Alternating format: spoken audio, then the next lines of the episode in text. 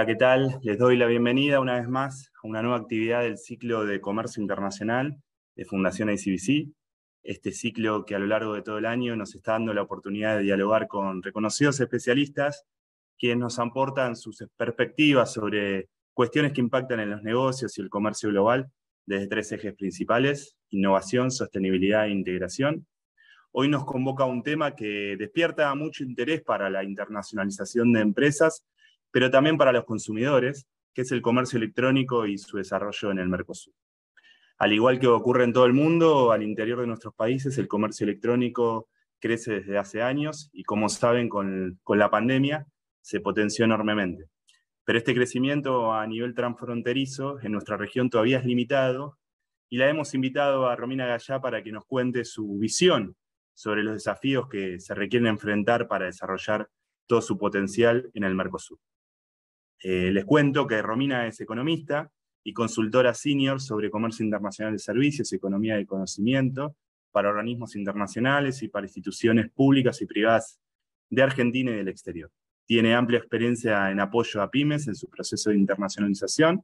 Es profesora e investigadora asociada del Instituto de investigación en ciencias económicas de la Universidad de Salvador. Así que, Romina, muchas gracias por nuevamente acompañarnos en una actividad de la Fundación. Te escuchamos para luego dialogar sobre tu presentación. Adelante. Bueno, muchas gracias a la Fundación, muchas gracias Ezequiel por la, presentación, gracias a, todas las personas que, se están sumando a esta, conversación. Bueno, eh, nosotros vamos a hablar hoy de del e-commerce y cuáles son los desafíos para el Mercosur.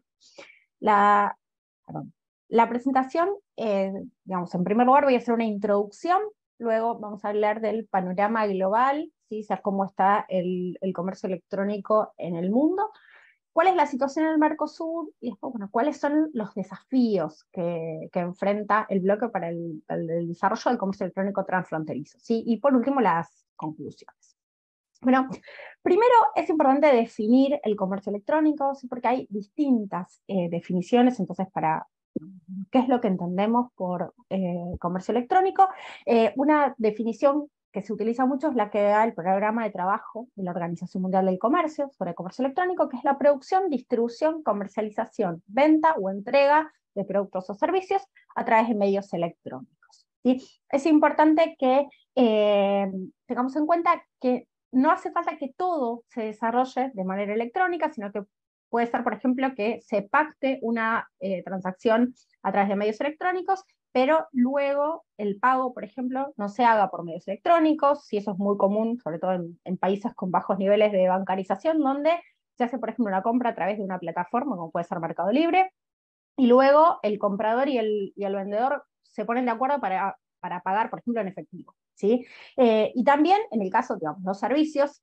eh, muchos de ellos se pueden eh, entregar, ¿sí? distribuir de manera electrónica, pero los productos físicos obviamente no lo hacen. Entonces, entendemos a comercio electrónico, o sea, cuando se hace, esta, se pauta esta transacción a través de medios electrónicos y luego se entrega, por ejemplo, a través de, de, distintas maneras, que pueden o no ser electrónicas. Cuando hablamos de comercio electrónico, distinguimos diferentes tipos, y esto tiene que ver con cuáles son los actores que están involucrados en estas transacciones. ¿sí? la mayor parte del comercio electrónico en el mundo corresponde a las transacciones entre empresas. ¿sí? Es lo que se denomina e-commerce B2B, ¿sí? es a business to business, que son eh, operaciones que se hacen entre empresas y que pueden estar hechas a través, o sea, de manera directa, por ejemplo, una, empresa que vende a través de su propia em, página web o a través de su propia aplicación o a través del, medio que sea a otra eh, empresa, ¿sí? Eh, por ejemplo, también lo puede hacer a través de una plataforma, si es Alibaba, por ejemplo, es una de las plataformas B2B más importantes del mundo. Esto es la mayor parte del comercio electrónico. Con lo que tal vez estén todos más familiarizados es con el comercio electrónico de tipo B2C, o sea, Business to Consumer, es decir, la venta de productos o servicios por medios electrónicos por parte de empresas a personas físicas y consumidores. Por ejemplo, cuando ustedes compran algo a través de Mercado Libre, en general, o sea, Digo, digo, en general porque Mercado Libre tiene otros tipos de, comercio electrónico también, pero en general es una empresa que se está vendiendo un producto, en este caso a través de una plataforma, pero también se puede hacer de, manera directa. También está el comercio electrónico B2G, que es el comercio electrónico en el cual eh, empresas le proveen bienes o servicios a través de medios electrónicos al Estado. ¿sí? Entonces, en general hay muchos eh, muchos países o muchas entidades subnacionales que tienen portales de compras públicas, ¿sí? Como puede ser comprar en Argentina, Mercado Público en Chile, en los cuales eh, se puede, em, digamos, eh, ofrecer los bienes y servicios al, al gobierno o a distintas entidades gubernamentales a través de, de Internet. Menos frecuente, pero también existe el comercio electrónico C2B, es decir, de personas físicas a empresas. ¿sí? Esto, por ejemplo, eh, ha cobrado importancia en los últimos años a través de portales como freelancer.com, en los cuales, o, similares, en los cuales eh, personas físicas ofrecen sus servicios, en algunos casos también productos, pero en general servicios a empresas que, por ejemplo, contratan a un diseñador gráfico para hacer un determinado logo, para un determinado folleto para la empresa. ¿sí?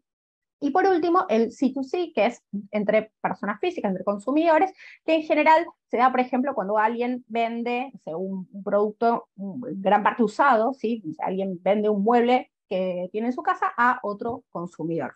¿sí?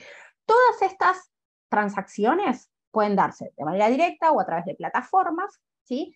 y pueden ser tanto internas como transfronterizas. Las, las transacciones transfronterizas son aquellas en las cuales el comprador y el vendedor, ya sean personas, empresas o gobiernos, se ubican en distintos países. ¿sí? El comercio electrónico en general y el eh, transfronterizo en particular tienen algunos beneficios muy importantes. ¿sí? Bueno, en primer lugar, aumentan la competencia y esto está relacionado con la reducción de las barreras de entrada ¿sí? al mercado, sobre todo al mercado internacional. ¿Por qué? Porque permite, sobre todo, esto es muy importante para las pymes, porque a través, por ejemplo, de ciertas plataformas que integran distintos servicios, que no es solamente que permiten eh, ofrecer los bienes y servicios a través de, Internet en una plataforma, sino que integran, por ejemplo, servicios de logística, de, eh, ofrecen también la publicidad, tienen plataformas de, pagos integradas, ¿sí? a través de un, un servicio mucho más completo, le facilitan el acceso a las empresas a clientes internacionales. Además, son plataformas que ya tienen una base de usuarios, entonces, eh, usuarios que, las emplean regularmente, que hacen compras a través de ellas de, manera habitual, entonces, digamos, de una manera muy sencilla permiten que las empresas de cualquier lugar del mundo puedan acceder a consumidores están en otros países de una forma mucho más sencilla que si se tienen que encargar de todo el proceso. Entonces, esto facilita que muchas empresas puedan estar compitiendo con empresas de cualquier lugar del mundo en eh, este tipo de plataformas. Y también lo pueden hacer de manera directa, pero donde más se ve esto es cuando lo hacen a través de distintos tipos de plataformas. Esto va a permitir, obviamente, que las empresas aumenten y diversifiquen sus exportaciones, ¿sí? Y a la vez, el aumento de la competencia, acá pensando pensándolo desde el lado de los usuarios, también beneficia a los consumidores porque les permite acceder a una mayor cantidad, y calidad y variedad de bienes y servicios y también a menor eh, precio. Y tenemos que tener en cuenta que los consumidores no son solamente los usuarios, eh, o sea, las personas, sino también otras empresas. Entonces, cuando una empresa puede comprar insumos, puede acceder a tecnología, servicios, y a bienes de capital que proveen empresas de cualquier lugar del mundo con mucho mayor facilidad que antes, esto también le permite ser más competitiva, ¿sí? Entonces, esto tiene, digamos, un impacto también positivo sobre la competitividad de, las empresas. También, eh, el, digamos, el comercio electrónico está asociado a los procesos de transformación digital de, las empresas, esto también tiene mucha relevancia para las pymes, porque implica no solamente adoptar nuevas tecnologías, sino también adoptar nuevos modelos de negocios que se asocian a mayor competitividad. Entonces, en general, las, las pymes que se involucran en el e-commerce transfronterizo también se involucran en un proceso de transformación digital importante. Y otra cosa que está vinculado también con esto de, reducir las barreras a los mercados eh, externos, tiene que ver con la construcción de vínculos de confianza ¿sí? y de reputación internacional. Una de las principales barreras que enfrentan las empresas cuando quieren vender en el exterior es que no las conoce nadie. ¿Sí? O sea, que no, no tienen, digamos, eh, una, una, reputación construida y que al consumidor le genera, ya sea una empresa, si o sea un, un usuario final, le eh, genera cierta desconfianza adquirir a alguien que tal vez está en, otro lugar del mundo y muchas veces existen miedos relacionados con el comercio electrónico, ¿sí? sabe si llegará o no el producto, si em, digamos, el, pago será seguro, si habrá protección de los datos.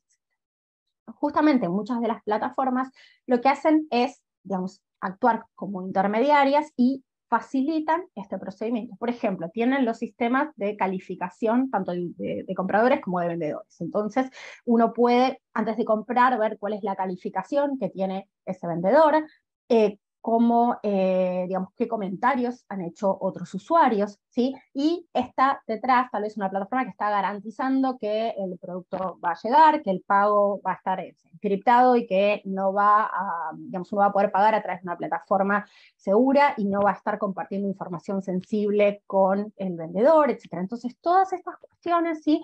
facilitan la inserción internacional de las empresas y y recalco, esto es sobre todo importante para las pymes, porque para las empresas más grandes suele ser eh, más sencillo, aunque también se benefician de esto y también para los consumidores. A nivel global, uno de los primeros problemas que tenemos es que no hay buenos datos de comercio, de comercio internacional eh, electrónico, o sea, de comercio electrónico en general y de comercio eh, electrónico transfronterizo en particular. Entonces, seguramente ustedes van a ver que hay distintas mediciones que tal vez consultando diferentes fuentes se, encuentran con datos eh, que, varían mucho y esto tiene que ver justamente con estas dificultades para medir. De acuerdo con estimaciones de UNCTAD, que es la Conferencia de Naciones Unidas sobre Comercio y Desarrollo, el comercio electrónico B2B y B2C, que es lo más importante, o sea, el B2B es el más importante y después el B2C, a nivel mundial, ¿sí? Eh, se estima que las ventas alcanzan 26,7 billones de dólares. Y aclaro que es billones en español y no billions, sino son trillions. Eh, con lo cual, estamos hablando de eh, un, volumen realmente muy importante. También esto tenemos que tener en cuenta que aumentó mucho durante la pandemia, ¿sí? o sea, la pandemia, al, hacer que la gente tuviera que estar en su casa, que no pudiera ir al lugar de trabajo, que no pudiera hacer eh, las compras de manera presencial, se volcara mucho más al comercio online. Y esto hizo que muchas eh, personas que habitualmente no compraban a través de Internet empezaran a hacerlo y los que ya lo hacían lo hicieran más. Y también que muchas empresas, sobre todo pequeñas, que nunca habían vendido a través de Internet, tuvieran que recurrir a esto para poder eh, mantener sus actividades. Entonces esto hizo, o sea, aceleró todo el proceso de, transformación digital justamente, eh, digamos hubo que cambiar modelos de negocios, hubo que adoptar nuevas tecnologías, ¿sí? y todo esto más allá de que las restricciones a los movimientos de, personas se levanten, ¿sí? se hayan levantado, esto hizo que el comercio electrónico, digamos, eh, quedara en un umbral muchísimo más alto del que estaba anterior. Eh, eh, UNTAD estima que 25% de la población eh, mayor de 15 años a nivel mundial eh, hace compras a través de Internet y dentro de esta gente que compra a través de Internet, una de cada cuatro compra algo en sitios del exterior. ¿sí? Esto puede parecer mucho, pero hay que tener en cuenta que estos es tanto bienes como, como servicios y hay sobre todo mucho consumo de servicios que se prestan a través de Internet y se compran al exterior, ¿sí? servicios como Netflix, eh, Spotify, Uber, ¿sí? todo esto implica em, comercio internacional de, de servicios vía e-commerce. En lo que es el comercio electrónico B2C, que es de lo que hay mejores datos a nivel mundial, o sea, es decir, lo que las empresas le venden a los consumidores, que es una parte relativamente pequeña del comercio electrónico total, que la mayor es el B2B, si dentro de lo que es el B2C se estima que 9% es transfronterizo. ¿sí? O sea, como se puede ver a nivel mundial, no es demasiado eh, importante todavía.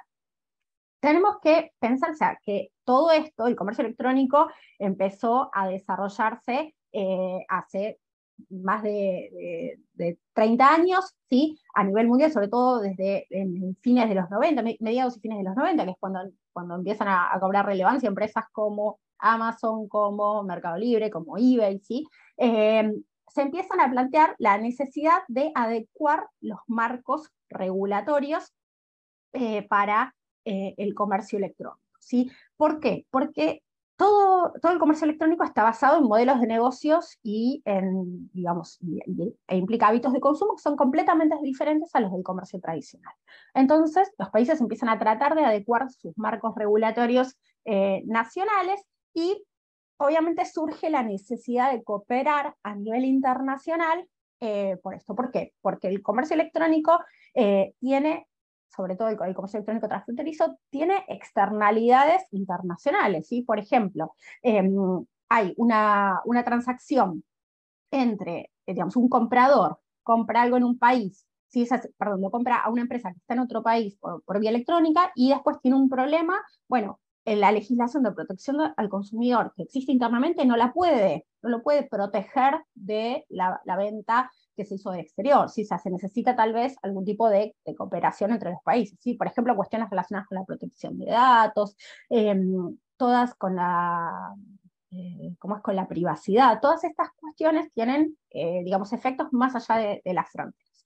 Y a la vez, como cada país empieza a adoptar su propio em, esquema regulatorio para tratar de eh, estimular, promover el, comercio electrónico transfronterizo, pero a la vez regular también estas cuestiones, eh, surgen barreras al comercio derivadas de estas diferentes normas.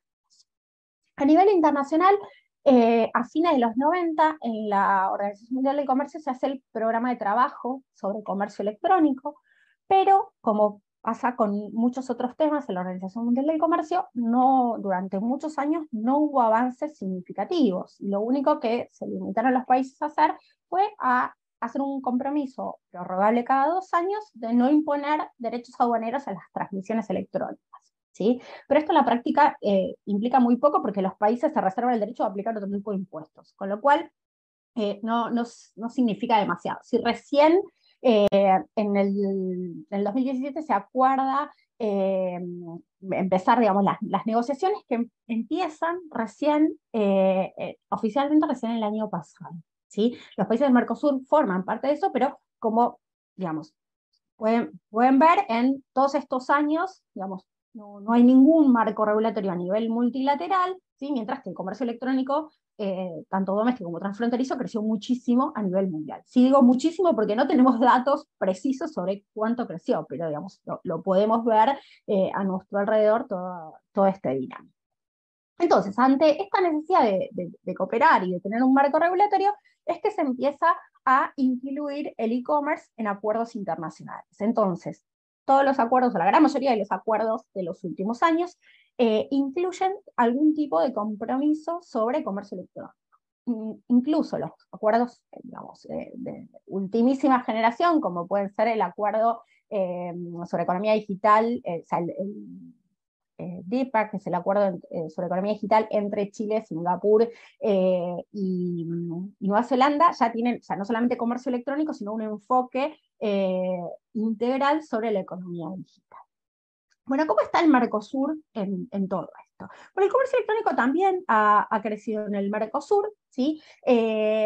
tenemos pocos datos de esto, no tenemos datos como es del comercio electrónico B2B, tenemos datos del comercio electrónico B2C, o sea, de, empresas a consumidores, que además provienen de fuentes distintas, con lo cual no son del todo comparables, ¿sí? Pero eh, podemos ver que, digamos, de acuerdo con, con, datos que recopila UNCTAD, pero que son de distintas fuentes, ¿sí? Vemos que el comercio electrónico, obviamente, en el país que eh, está más desarrollado, perdón, acá estoy viendo que tengo al revés el número de, ventas de Argentina y Brasil, perdón, si son 20 en 20 mil millones en Brasil, 8 mil millones en, Argentina. Em, vemos que o ha crecido bastante, Brasil está entre los, digamos, los 20 países más eh, grandes del mundo en términos de comercio electrónico, ¿sí? pero el comercio electrónico es principalmente doméstico. ¿sí? El, comercio electrónico transfronterizo todavía está poco desarrollado en, el, en la región. De acuerdo con un índice que, que elabora UNTAD, sobre un ranking de 152 países, los países del Mercosur están bastante mal, ¿sí? Brasil es el mejor posicionado en el puesto 62, Paraguay en el 92, Argentina en el, en el 82, Uruguay en el 72. Eh, la, proporción de la gente que, compra online varía bastante entre países, ¿sí? el que tiene una mayor eh, eh, proporción de gente que, compra a través de Internet es Uruguay con 46%, Uruguay, Paraguay en el otro extremo con, con 12%, ¿sí? Nuevamente, esto no es del todo eh, comparable, y dentro de la gente que, hace compras online, hay una proporción, digamos, bastante alta, también según estas distintas estimaciones, de gente que hace eh, compras en el exterior. Pero estas compras en el exterior son en su mayoría de servicios, ¿sí? o sea, de servicios prestados digitalmente, porque todavía existen bastantes barreras al comercio electrónico de productos. ¿sí? Ahora vamos a hablar un poquito sobre eso.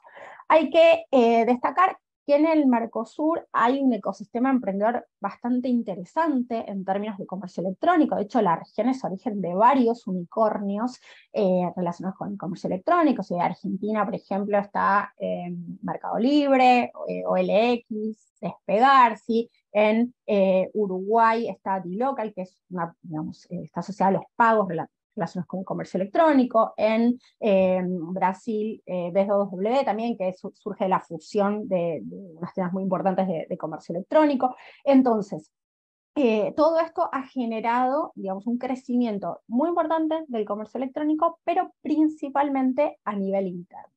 Y hay que destacar también que del desarrollo del comercio electrónico transfronterizo que hay se da principalmente por importaciones, pero no por exportaciones. O sea, es mucho más común que los consumidores, siempre hablando del B2C, ¿sí? porque del B2B hay, eh, no hay información clara, es mucho más común que los, los consumidores compren en sitios del exterior a que las empresas vendan a consumidores en el exterior. ¿sí? Y esto es muy relevante en el caso también de los productos, por todas las barreras que existen.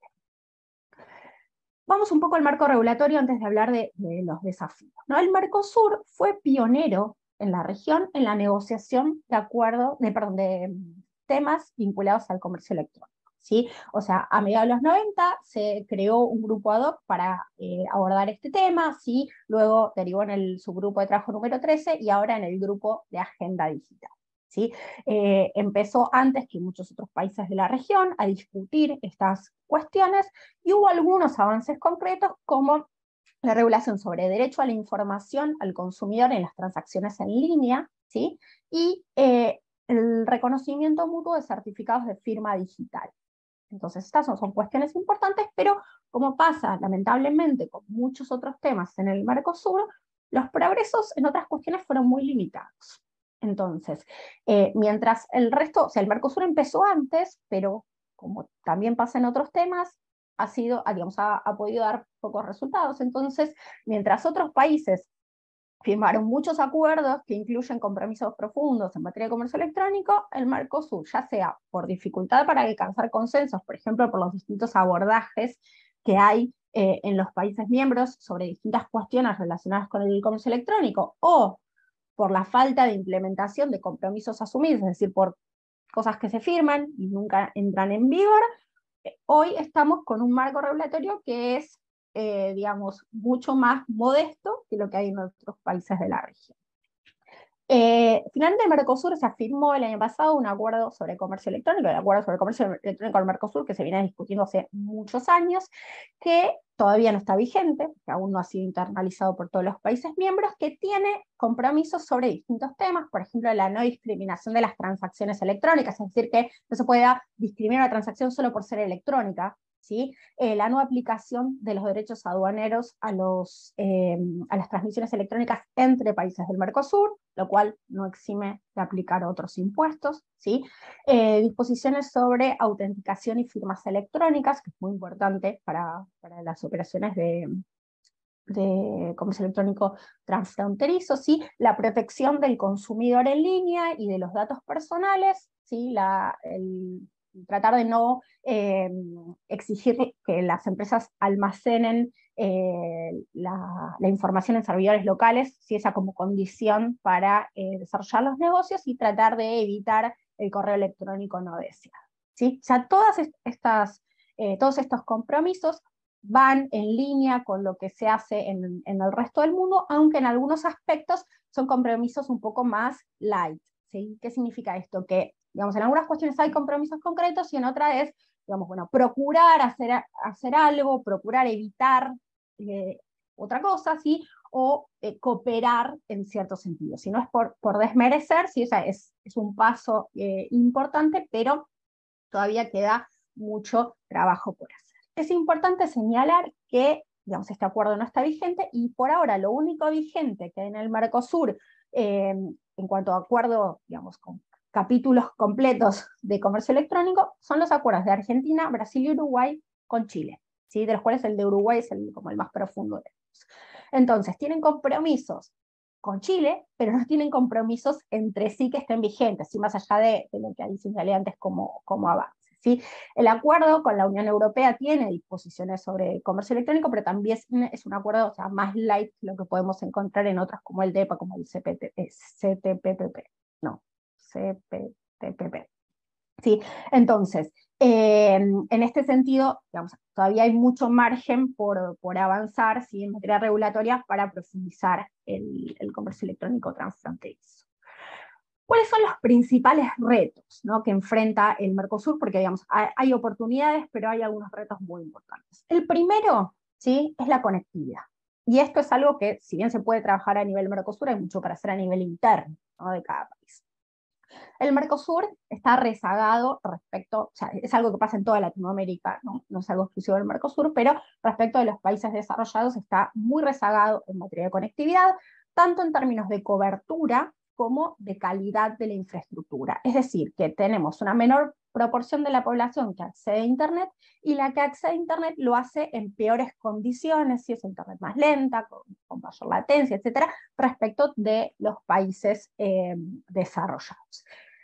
También hay temas de eh, acceso a los dispositivos a través de los cuales uno se, conecta a Internet. Y acá, al respecto, o sea, me gustaría comentar un par de cosas hay un trabajo del BID que estima las necesidades de financiamiento para eh, el desarrollo de, la infraestructura en los distintos países de, América Latina, infraestructura de conectividad. ¿no? Eh, y en el caso del Mercosur, equivalen a las necesidades de financiamiento para digamos, eh, mantener lo existente y alcanzar los niveles de desarrollo de 4G de, la OCDE, equivalen para el periodo 2021-2030, equivalen a 5% del producto del Mercosur. ¿sí?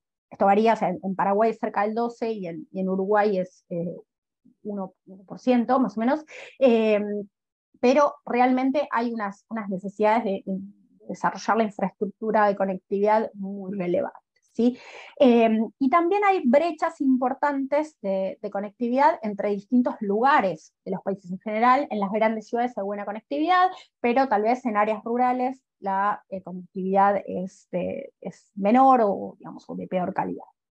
También en términos de acceso a los dispositivos hay diferencias sobre todo a nivel entre distintos segmentos de la población en cuanto a niveles de ingreso. ¿sí? Y un gran problema que hay en el Mercosur, y esto es en particular en Argentina y en Brasil, es que los dispositivos son muy caros. Entonces las, digamos, hay menos proporción de la población que pueda acceder a, buenos dispositivos y esto también tiene costos para las empresas, ¿sí? por mayores, por ejemplo, costos de los celulares. Y esto tiene que ver con, digamos, restricciones al comercio. ¿sí?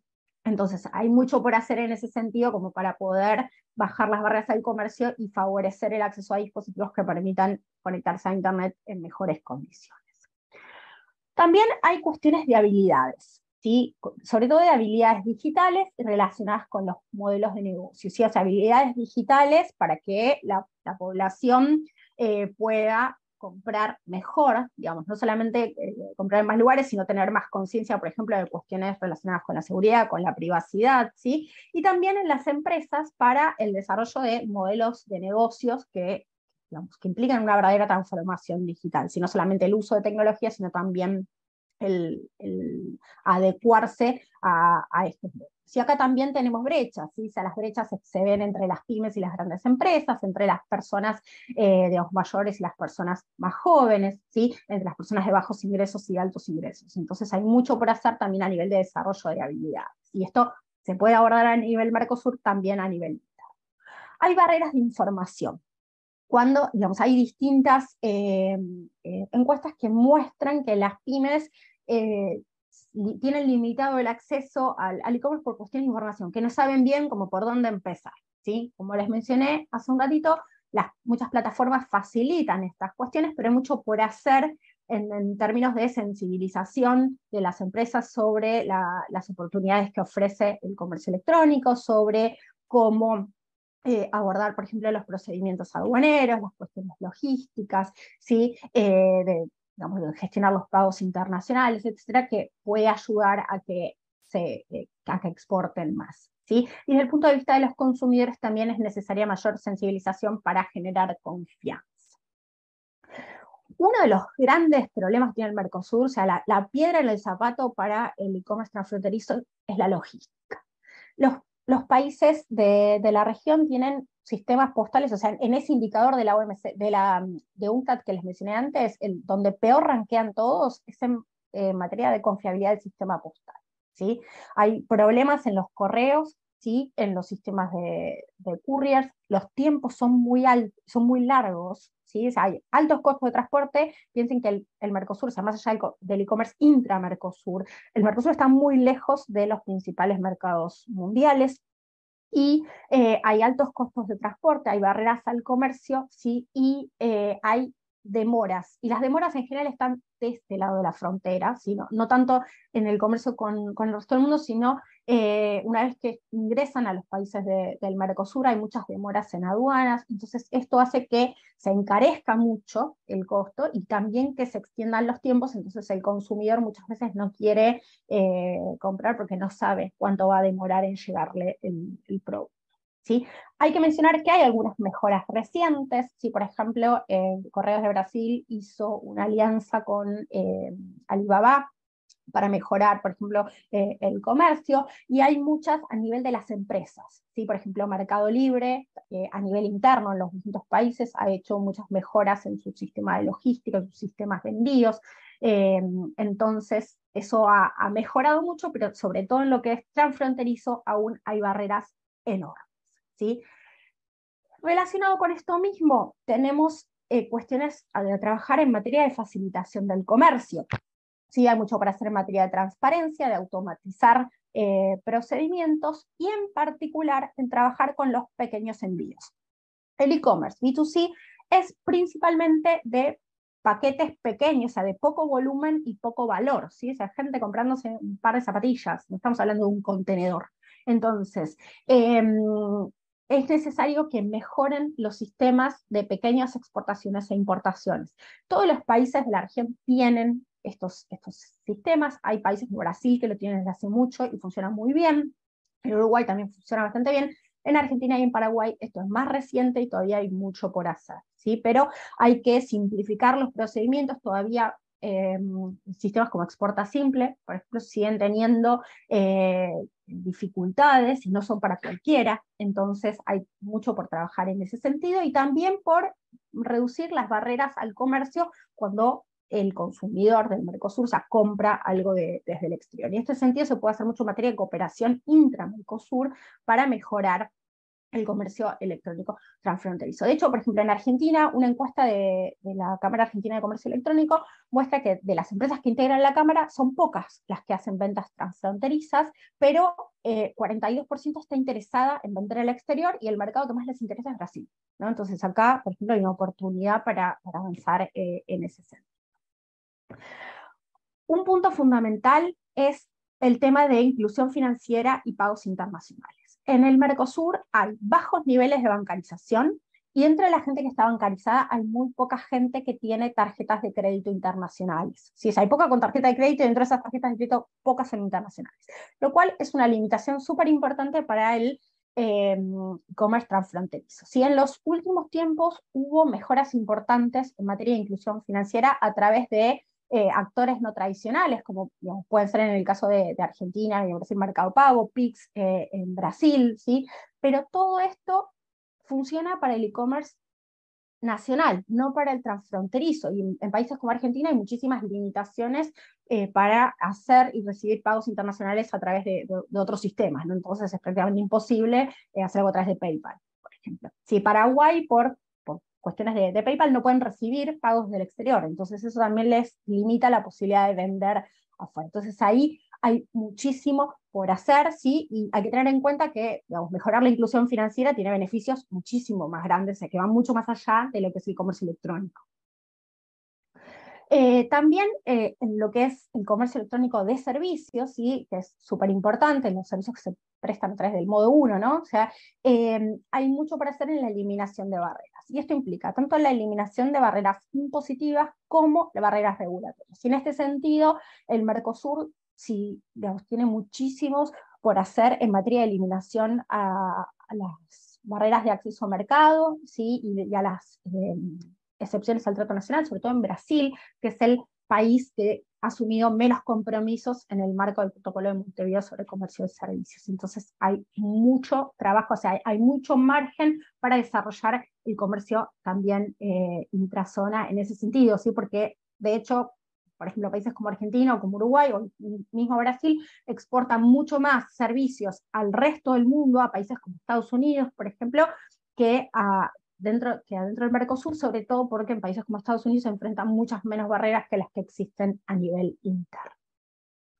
Por último, un desafío fundamental es el tema de la medición. ¿sí? Como yo les decía antes, tenemos, esto no es exclusivo del Mercosur, pero a nivel mundial hay pocos datos en el Mercosur hay menos todavía, entonces el no tener información confiable dificulta que las empresas tomen decisiones y que los gobiernos hagan políticas públicas. Entonces es necesario profundizar los esfuerzos que se hacen tanto a nivel del Mercosur como en distintos organismos internacionales, foros internacionales como puede ser el G20, para eh, avanzar en este sentido.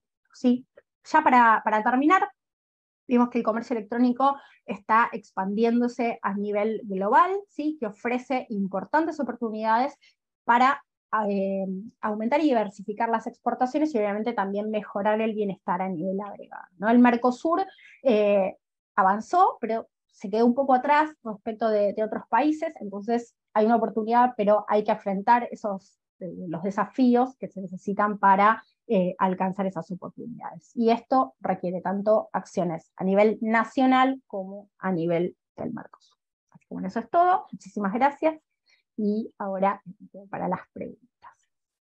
Bueno, Romy, muchísimas gracias. Muy completa la presentación. La verdad que en, en tan poco tiempo, o sea, reuniste un montón de elementos que Vos desarrollaste muy bien los, retos que tiene el Mercosur para desarrollar el comercio transfronterizo y nombraste varias veces la, experiencia de Mercado Libre, ¿no? que, como todos sabemos ha hecho inversiones muy, muy fuertes, uno de los principales unicornios de la Argentina, pero ha hecho eh, inversiones muy fuertes en Brasil, obviamente en Argentina, con centro de distribución, incluso siempre ellos publicitan mucho hasta los aviones que tienen en Brasil para, eh, propios para, para desarrollar su logística.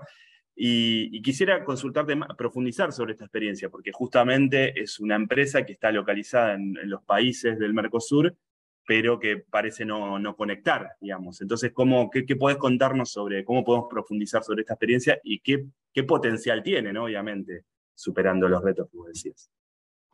Bueno, como, como bien decías recién, Mercado Libre es una empresa que está en, está en 18 países de América Latina, pero en cada uno de, estos países uno solo puede comprar o vender en ese país.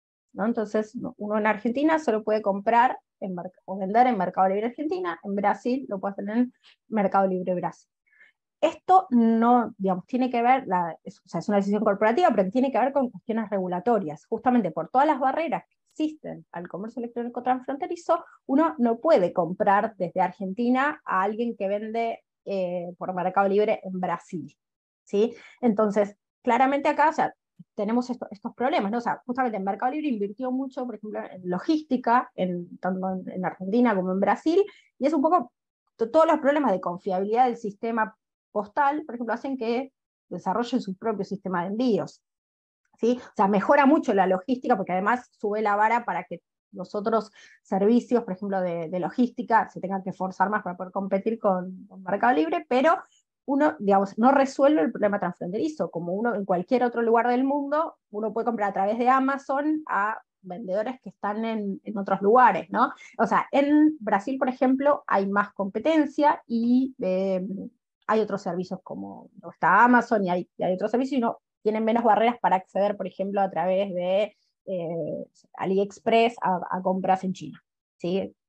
Pero, en, digamos, ahí hay que trabajar lo regulatorio y yo creo que ahí hay mucho para hacer desde el ámbito público-privado, ¿no? Porque, digamos, hay que bajar barreras y por eso haber una voluntad política de bajar eh, barreras, pero además, digamos, el trabajo entre el sector público y el sector privado podría ayudar a identificar bien dónde están las trabas ¿sí? y facilitar esto para que las empresas de cualquier lugar del Mercosur puedan vender a través de plataformas Mercado Libre u otras ¿sí? en cualquier lugar de la región. Excelente, excelente. Y, bueno, la verdad que ahí, ahí, viste, ahí viste en la tecla con, respecto a cómo, a cómo funciona, ¿no? Pero me imagino que, digamos, lo que te decía antes, no tiene un potencial, ¿no? Porque el día de mañana, si esas, si, si destrabamos los, bloqueos, por decir una manera, o, lo que, aquello que nos está obstaculizando, ya digamos, Mercado Libre está preparado para decir, bueno, yo empiezo a cada uno de los países. Por supuesto. Eh, bueno, te quería hacer una pregunta que, nos llega, que, nos, nos, ya nos están llegando, transmitirte algunas de las preguntas. Eh, Norberto te felicita por la, por la excelente presentación y te quiere transmitir dos preguntas. Primero, eh, si no me equivoco, en tu diagnóstico del Mercosur en materia regulatoria de comercio electrónico, si bien hay mucho por hacer, no estaríamos tan mal, por esto del acuerdo que mencionaste que todavía no está en vigencia, ¿no? Eh, me pregunto, por ejemplo, mirando el caso del Digital Economy Partnership Agreement, DIPA, entre Chile, Singapur y Nueva Zelanda, eh, si podés quizás identificar algunas brechas o comentar si este tipo de nuevos modelos ofrece alguna lección u oportunidad para nosotros. Y segundo, como decías, la pandemia aceleró y dejó el umbral alto, pero el fin de la pandemia desaceleró alguna de esas tendencias. ¿Hubo marcha atrás en algunos puntos? por ejemplo, eh, eh, leí por ahí que algunos trámites digitales que se habían agilizado han vuelto a ser presenciales o a presentarse físicamente en, papel. ¿Qué puedes comentar al respecto? Serían dos, preguntas o dos bloques de preguntas. Ok. Bueno, eh, con respecto a la primera de la regulación, ahí voy a citar a Guido Casca y dice, según lo que dice Roberto, está mal, pero no tan mal. Bueno, en realidad, o sea, no es que está mal, el Mercosur. Primero que el acuerdo no está vigente. Y perdónenme, pero yo en el Mercosur, hasta que las cosas están vigentes, yo no, creo, ¿no? Porque uno ve que se firman cosas y después tardan tres eras geológicas en, ponerse en, vigor. Entonces, el acuerdo está firmado, no está vigente, uno tendría que esperar que esto entre en vigor, eh, digamos, con esperanza, no con no es lo que creo, sino lo que quiero, que entre en, vigor eh, pronto, pero bueno, uno podría esperar que sí. Y eso sí, es, es un avance, Y suponiendo que, digamos, teniendo en cuenta que ya entraron en vigor los acuerdos con Chile, Argentina, Brasil eh, y, Uruguay con Chile, uno tendría que pensar que no hay, digamos, objeciones en cuanto a los temas que están incluidos en el acuerdo, ¿sí? De todas maneras, muchas de estas cuestiones son, cuestiones como de buenas intenciones o de cooperación, pero hay que ver después en la práctica en qué, qué se traducen, ¿no? Pero sí es un, es un paso importante. Ahora, el acuerdo no va a resolver todos los otros problemas, digamos, por ejemplo, los problemas de logística, las otras barreras al comercio, las restricciones a los pagos internacionales que hay en Argentina, que son de las principales barreras. ¿sí? El acuerdo no, no, lo puede resolver porque no, no, está para eso, entonces va a seguir habiendo obstáculos en tanto en cuanto no se resuelva lo otro. ¿no? Y lo mismo con servicios, ¿no? con, con las otras barreras. Un acuerdo como el, como el DIPA eh, es un acuerdo completamente distinto que entiende que la economía digital es digamos, la, nueva realidad y que a mí, lo que me parece lo más importante es que entiende que es algo dinámico, que, cambia y que la regulación no puede seguir el ritmo del cambio tecnológico y el cambio de los modelos de negocios. Entonces es un acuerdo como flexible y que prevé el, formato de las sandboxes, que es como un, esquema en el cual eh, se puede experimentar bajo un entorno controlado, ¿sí? como con un marco regulatorio especial para, eh, cierta, para no frenar la innovación. Entonces eso me parece que es lo más valioso y que el Mercosur tiene que mirar ahí, pero antes de mirar ahí tiene que resolver muchos otros problemas, porque si nosotros hacemos un acuerdo así, pero no resolvemos todos los otros problemas, tampoco vamos a, avanzar, ¿no? Y esto, ahora estamos hablando de comercio electrónico, pero se aplica creo que a casi cualquier tema dentro del Mercosur, ¿no? todo lo que nos falta, eh, entonces, pero sí hay que tener en cuenta que esto es súper dinámico, que, que a diferencia tal vez de, otros temas que cambian muy rápido, entonces se necesitan estos marcos flexibles porque si no, enseguida surgen otro tipo de barreras y se frena la innovación. Entonces hay que, hay que avanzar en, en ese sentido. Ah, perdón, y con respecto a la, a la pandemia, ¿sí? Eh, la pandemia hizo que los, los, los, consumidores se volcaran mucho más al comercio electrónico, tanto interno como, como transfronterizo, y las empresas también cambiaran sus modelos. La vuelta a la, a la, a la normalidad, digamos, hace que, digamos, por ahí se vuelva un poco más a cierto, comercio tradicional, por ahí, ahora no todo el mundo está comprando el verdulero a través de internet, por ahí van a la verdulería, pero eh, sí deja ya como, primero los modelos de negocio están armados, las plataformas están armadas, la gente incorporó eh, nuevos sistemas de, pago, o sea, mucha más gente usando, por ejemplo, Mercado Pago o Modo en Argentina, Pix en Brasil. Eh, entonces, todo eso ya llegó para quedarse. Sí hay ciertas instituciones que están volviendo a exigir trámites presenciales, y esto sobre todo en el Estado. El Estado es el que eh, en, Argentina por lo menos está volviendo a exigir muchas cosas que se hagan cara a cara, que uno tenga que llevar el papel firmado. Eh, bueno, todo eso, o sea, parece que no aprendimos nada en ese sentido. Yo creo que en el sector privado hay algunas cosas que, que volvieron para atrás, pero en general esto avanzó. Ahora, a nivel transfronterizo, seguimos con, con problemas, ¿no? Entonces, sí, por ejemplo, cuestiones como la firma digital es fundamental para, para eso, y en ese sentido ya está vigente, por ejemplo, el acuerdo entre Argentina y Uruguay de, firma digital. Entonces, eso es necesario, se necesita la, interoperabilidad para eso, y por ejemplo, entre los pagos internacionales se necesita interoperabilidad de los pagos internacionales. Ahora, con las restricciones que hay en el caso de Argentina, los pagos internacionales, yo no veo de parte de Argentina ningún interés en avanzar en ese sentido eh, en el Mercosur, o sea, más allá del comercio electrónico, ¿no? Pero hay, hay mucho por hacer eh, ahí, ¿sí? Porque mientras eso no se resuelva, o sea, las empresas pueden tener la mejor intención de, vender online, pero si no están resueltos problemas logísticos, problemas de pagos que exceden a las empresas, eh, hay un, problema.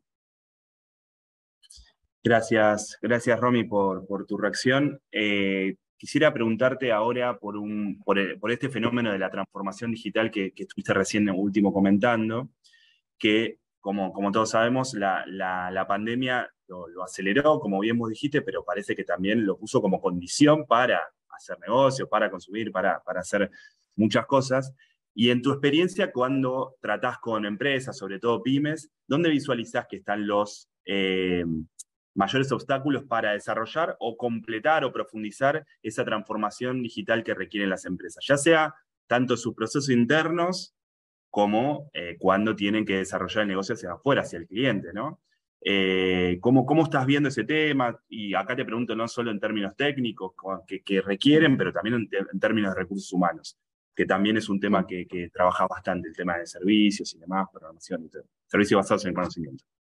Perfecto. Bueno, en primer lugar, creo que hay que distinguir lo que es transformación digital de lo que es digitalización. ¿no? O sea, digitalizar implica empezar a hacer de, manera digital algo que antes se hacía eh, de forma analógica. ¿no? Pero la transformación digital, además de la digitalización, tiene el proceso transformador, que es el, empezar a hacer las cosas de manera distinta. ¿no? Entonces yo creo que las dificultades vienen por ese lado más por, por, el lado de la transformación que por el de la digitalización. Más allá de que la digitalización tiene los problemas de infraestructura, y tiene los problemas eh, por ahí de acceso a los dispositivos, etcétera, pero es más la parte transformadora, el, empezar a pensar de manera diferente. ¿sí? Eso es lo, lo, más difícil de hacer, y eso tiene que ver muchas veces con las capacidades, tanto las capacidades digitales como las capacidades de, pensar un modelo de negocio distinto. Eh, hay iniciativas interesantes para, para promover la, la transformación digital en, en distintos países de la región, no solo en Mercosur, sino en el resto de América Latina y en otros eh, países del mundo también, pero siempre las principales dificultades vienen eh, por ese lado. es, un tema de, habilidades y en ese sentido creo que, a lo, que ibas antes, hay, mucho por hacer en el desarrollo de esas habilidades, eh, digamos, de, los recursos humanos en general, para que después puedan en, las empresas aplicar esos conocimientos. Pero viene por ese lado y se, necesita mucha flexibilidad, mucha capacidad de adaptación, porque esto es algo que cambia de manera constante. Entonces eh, hay que trabajar por, esa, por ese lado. Excelente, Romy.